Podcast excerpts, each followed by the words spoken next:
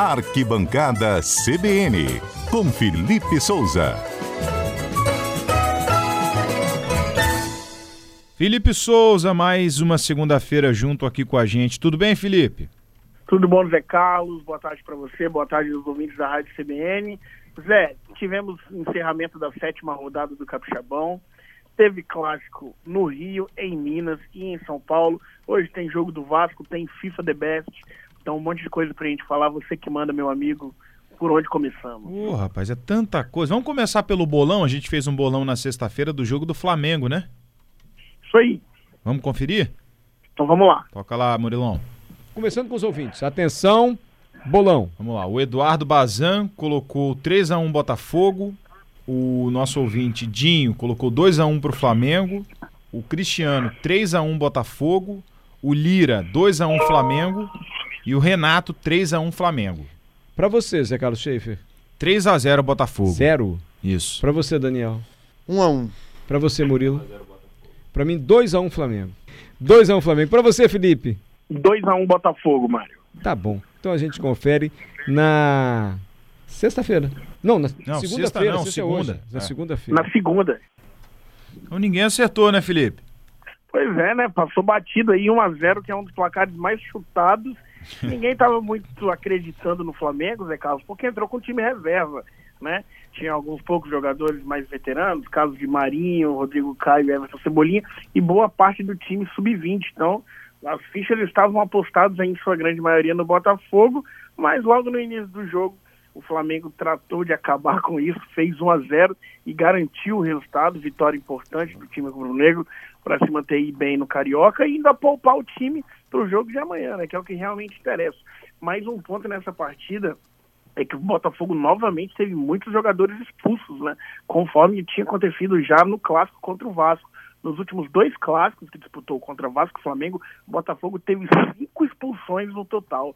Então o time está um pouco nervoso aí nesses jogos do Carioca. O pessoal do Botafogo tá descendo o braço, hein?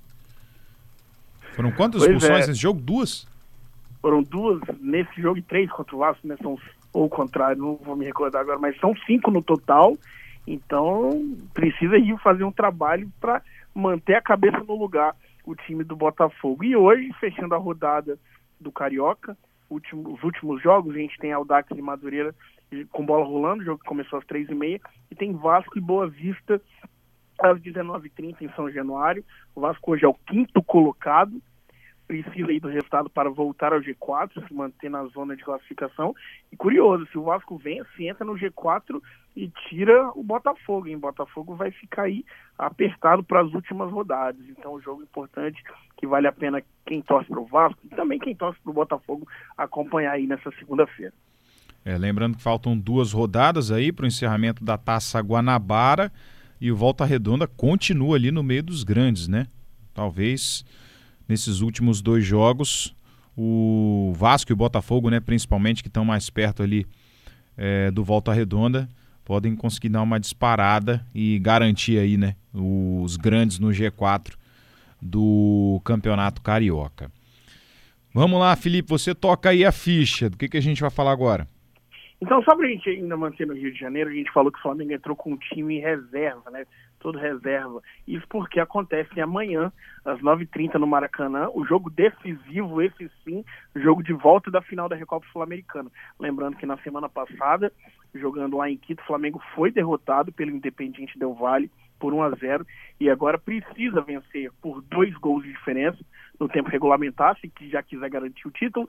Se vencer por um gol, empata e leva a disputa para os pênaltis. E se o Independiente Del Valle conseguir ficar recuado no Maracanã com a casinha fechada, garantir o empate e levanta a taça. É, e um jogo que promete, né? Teoricamente o time do Flamengo é muito mais forte, eu acredito até que vai vencer, mas não vai ser mais tão fácil assim, né? Já que vai ter que fazer mais de um gol. Então, um jogo interessante, que inclusive, Zé Carlos, sugiro que seja o nosso jogo do bolão, hein? Vamos lá então? Vamos lá. Flamengo e Independiente Del Valle. Os ouvintes que quiserem mandar o palpite aqui para o nosso bolão já sabem. Vou pedir para Patrícia, né, reforçar o nosso número de WhatsApp. Hoje é ao vivo, hein, Felipe? Hoje Patrícia ao vivo, Valim. hein? Vamos lá. Mande seu palpite para o 992 994297. Falado então o número do nosso WhatsApp, a gente aguarda a, o palpite dos nossos ouvintes. Enquanto isso, a gente começa aqui no estúdio. Murilo Marim, Flamengo Independente Del Valle. 2x0. Del Valle. Daniel. 2x0 Flamengo. Patrícia.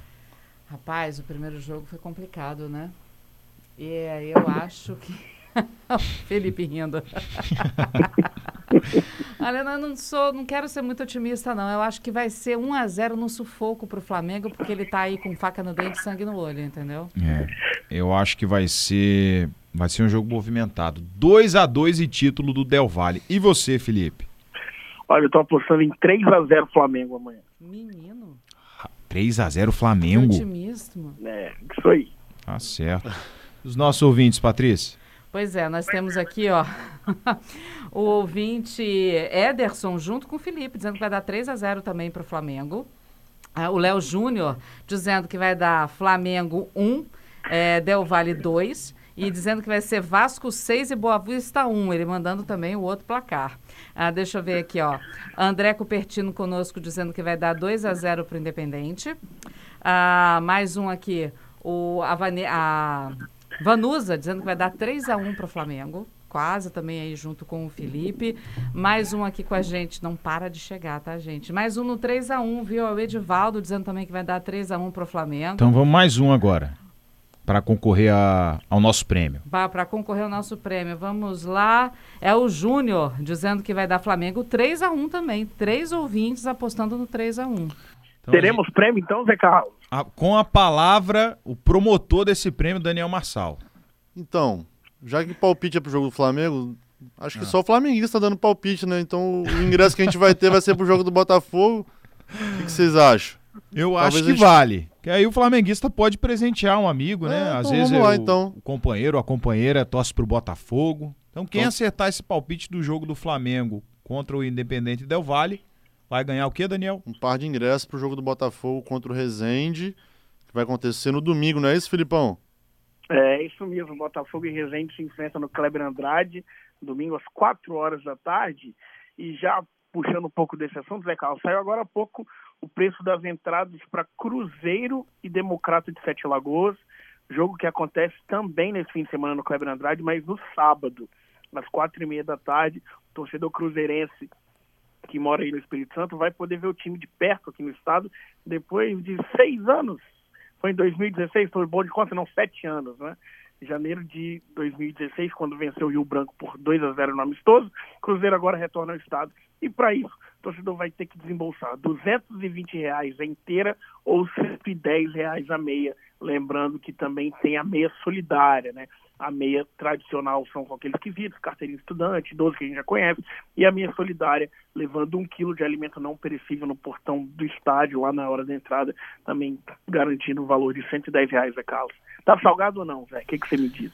Tá um pouquinho salgado, né? Se comparado aos preços que os torcedores pagam quando esses times de fora jogam no estado deles, né? Quando o Cruzeiro joga lá no Mineirão, o ingresso não é 110 reais. Quando o Flamengo, o Fluminense. Eu paguei Botafogo, 25, Zé Carlos. No Maracanã, né? 25 reais para ver o Flamengo no Campeonato Carioca. É, mas para torcedor que é torcedor paga, né? Aquele que tá é com saudade do clube, ele vai pagar e vai lá prestigiar o Cruzeirão cabuloso.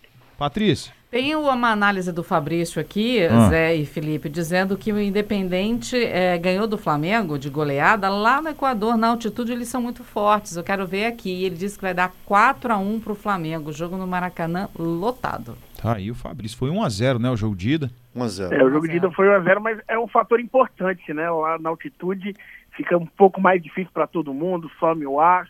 E o Flamengo lutou bastante e não conseguiu a vitória. Eu também acho que jogando no Maracanã a qualidade técnica do Flamengo vai aparecer mais e o time vai sair com a vitória e, consequentemente, com o título. Tá certo. A gente continua o nosso roteiro aqui do Arquibancada CBN. Hoje tem muita coisa, hein? Vamos falar do que agora, Felipe?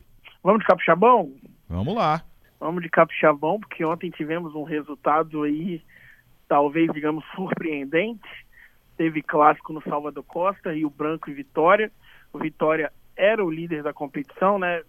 Estava na frente, foi superado pelo Porto Vitória no decorrer, mas a rodada não tinha acabado, então poderia retornar à liderança. E o Rio Branco a gente sabe que vem cambaleando, a gente vem falando por aqui no CBN cotidiano, mas parece que encaixou o time do Eleomar de 1 a 0 em 1 a 0 Rio Branco vai vencendo e ontem venceu esse clássico muito importante para dar moral para o time capa preta, que agora é o sexto colocado da competição com 12 pontos, após dizer aqui que já chuta de vez qualquer possibilidade de rebaixamento, que era um temor lá no início do campeonato. E o torcedor do Rio Branco tem muito sim a comemorar, porque consegue aí observar que o estilo de jogo ainda é muito defensivo, mas tem uma evolução no time, tanto que venceu Vitória no clássico, jogo importante para dar moral, né, Zé?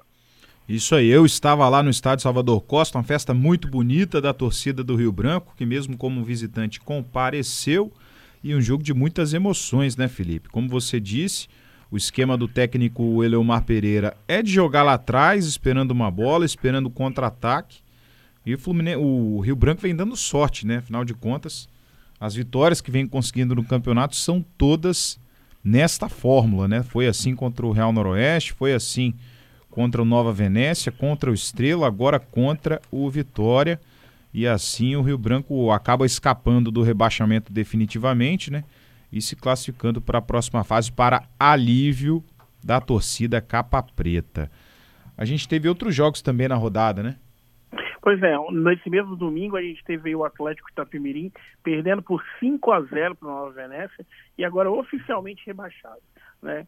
Não consegue mais, com mais apenas dois jogos, superar o Estrela do Norte, que é o oitavo colocado, por exemplo, com sete pontos. O Atlético Itapemirim só chegaria a seis. E é o próximo adversário do Rio Branco, hein, Zé? Se eu, estou, se eu não estou enganado. Isso mesmo, é, próxima quinta-feira. Então o Rio Branco enfrenta um time que já está rebaixado, podendo chegar aí aos 15 pontos. Outros resultados da rodada, Porto Vitória venceu o Estrela, agora é o líder iso, praticamente isolado, né? Mesma pontuação no Real Noroeste que venceu o Vila, mas com um, algumas diferenças aqui nos gols é, pro. Gol pro é. né? O Porto Vitória marcou 16, o Real Noroeste 12. E no outro jogo, muito interessante também, a Desportiva perdeu para o Serra por 2 a 0 O time do Serra vem fazendo um excelente campeonato capixaba. A Desportiva está com oito pontos, começa a olhar para baixo ali com preocupação. Então a locomotiva Grenar precisa voltar aos trilhos da vitória. Tem um jogo dificílimo contra o Nova Venécia na próxima rodada. Vai ter aí que secar Estrela e Vila, que fazem um confronto né, também na próxima rodada. Vai ter que ficar de olho nessa partida. Então, o Campeonato Capixaba com emoções aí na parte de cima e também na parte de baixo da tabela. É, são três clubes, então, que vão lutar contra o rebaixamento: Vila Velhense Estrela, Desportiva Ferroviária Desportiva que joga a última rodada contra o Rio Branco, né, o seu maior rival. Ou seja, pode ser um clássico de emoções dobradas, triplicadas. Vai ser um jogo dramático, hein, Felipe? Ah, isso vai ser assim, porque dependendo da configuração dos resultados da próxima rodada, a Desportiva pode ser rebaixada pelo seu maior rival, né? E isso é inadmissível para o torcedor, torcedor que não poderá comparecer ao estádio para esse jogo, né, Zé Carlos? Porque a Desportiva ainda sofrendo com o regulamento da punição, tem seus jogos em casa sem os torcedores. Então, só na tela da televisão mesmo para acompanhar todo esse drama aí. É isso, Desportiva que demitiu o treinador, né, o Antônio Carlos Roy, contratou, já anunciou o novo treinador, Rodrigo Fonseca, que passou pelo Vitória recentemente aqui no futebol capixaba. Será que essa fórmula funciona, Felipe? Trocar de treinador faltando dois jogos? Pois é, né? Teoricamente faltando dois jogos. E, mas é um bom nome, me agrada o Rodrigo Fonseca, um bom treinador, deixou uma boa impressão quando passou pelo Vitória. E imagino que a diretoria da Desportiva está contando que o time vá se classificar, né, Zé Carlos? Lembrando que o regulamento do Capixabão são 10 clubes, dois são rebaixados e todos os outros avançam à próxima fase, né? Então está contando aí que vai se salvar e que o Rodrigo Fonseca pode ajeitar esse time aí para a próxima fase, para o mata-mata. E dar esse gás também da chegada do novo treinador para né, tentar se livrar do rebaixamento de vez. Vamos ver se funciona. É o famoso ou vai ou racha esse regulamento. É a última cartada. Tá certo. Terminamos então de falar de campeonato capixaba. A gente tem como outros destaques também, Felipe, hum. o prêmio da FIFA, né, de melhor jogador da temporada. É nessa semana? É, exatamente. É, é acontece agora, às 17 horas. Opa! Nesta ah, segunda, então, né? Hoje? Isso, né? Hoje, né? Segunda, daqui a pouquinho começa a premiação do FIFA The Best. E a gente tem algumas categorias que são, claro, as mais importantes. O melhor jogador do mundo. Estão na disputa Messi e Mbappé, ambos do PSG. e Karim Benzema do Real Madrid. Né? Lembrando que o Karim Benzema venceu a bola de ouro da revista France Football e que dessa vez deve ficar para o Messi, né? principalmente pelo peso do título da Copa do Mundo. Isso faz muita diferença historicamente para a FIFA em ano de Copa. Difícil, mesmo o Mbappé tendo uma temporada de altíssimo nível, também estava na final da Copa, marcou três gols, fez um grande jogo, mas deve ficar para o Messi. Assim como a de melhor treinador né, se eu, não acredito, eu vejo aqui que o Lionel Scaloni, técnico da Argentina, campeão do mundo, está na disputa, uhum. ao lado do Pep Guardiola do Manchester City e do Carlo Ancelotti, técnico do Real Madrid. Scaloni também tem grande chance de ganhar esse prêmio, mas o povo capixaba, Zé Carlos, tem que ficar de olho é no prêmio de gol mais bonito, viu? Porque dentre os três que estão na disputa, o Richarlison está no páreo, fez aquele gol meio voleio, meio bicicleta lá no primeiro jogo da Copa do Mundo do Brasil. É um, um golaço, gol de Copa do Mundo, que é a competição que tem mais peso para a FIFA nessa temporada. Pode pintar aí um título para o Pombo Capixaba. Hein? Tá certo, a gente vai acompanhar e, é claro, trazer aqui na CBN assim que for feito esse anúncio. Vamos ficar na torcida pelo Richarlison. Para os amantes do basquete, um abraço especial ao nosso amigo Sidney Magno Novo, editor do GE. O Brasil ganhou dos Estados Unidos, Felipe. Que história é essa? Pois é, né? O Brasil que chegou super pressionado na última rodada das eliminatórias e garantiu aí na Bacia das Almas um lugar na Copa do Mundo de basquete. Para isso venceu os Estados Unidos, uma vitória contundente. Vou destacar aqui, venceu os Estados Unidos, venceu. Mas os Estados Unidos sem os jogadores da NBA, sem os jogadores que atuam na Europa, talvez uma espécie de time C. Mas isso também é só para a gente destacar, mas não interessa, né? O que interessa é que o Brasil vai disputar o campeonato mundial de basquete depois de uma eliminatória conturbada, vencendo e perdendo, se alternando muito, o Brasil enfrentou Porto Rico em casa nessa semana, perdeu na última bola, 92 a 90, e entrou pressionado em quadro ontem. A única opção era vencer os Estados Unidos e conseguiu a vitória, então agora é hora de relaxar, mas sabendo também que vai precisar melhorar muito esse time para a Copa do Mundo, né? Quando vai enfrentar todas as grandes potências e provavelmente um próprio Estados Unidos muito mais reforçado na competição. Destaque para o Iago, né, o armador da seleção brasileira, jogou muita bola. O Bruno Caboclo também tiveram atuações de destaque nessa partida contra os Estados Unidos. Algo ainda, Felipe, a destacar? Só o resultado de dois clássicos né, que a gente teve nesse fim de semana: Atlético Mineiro 1, América Mineiro 1 segundo clássico seguido no Campeonato Mineiro que o Galo empata, hein? mesmo tendo o melhor elenco que os rivais não consegue vencer. E o Santos que empatou com o Corinthians por 2 a 2 o Corinthians era bem favorito nessa partida. Até pouco tempo atrás o Santos brigava aí contra o rebaixamento no Paulista e agora já empatou a pontuação do Botafogo de Ribeirão Preto com 14 pontos. Vai chegar aí na reta final brigando pela classificação na última rodada, né? Vamos ver como o Santos chega para esse jogo. Então, esses dois resultados, aí acho que é por isso, né? Falamos bastante hoje, né, Zé Carlos? É isso. Falamos muito de esporte, de futebol aqui no Arquibancada CBN, de basquete também, de tudo, viu? Felipe, um abraço, meu amigo. Até sexta-feira, né? Valeu, Zé. Sexta-feira a gente está de volta.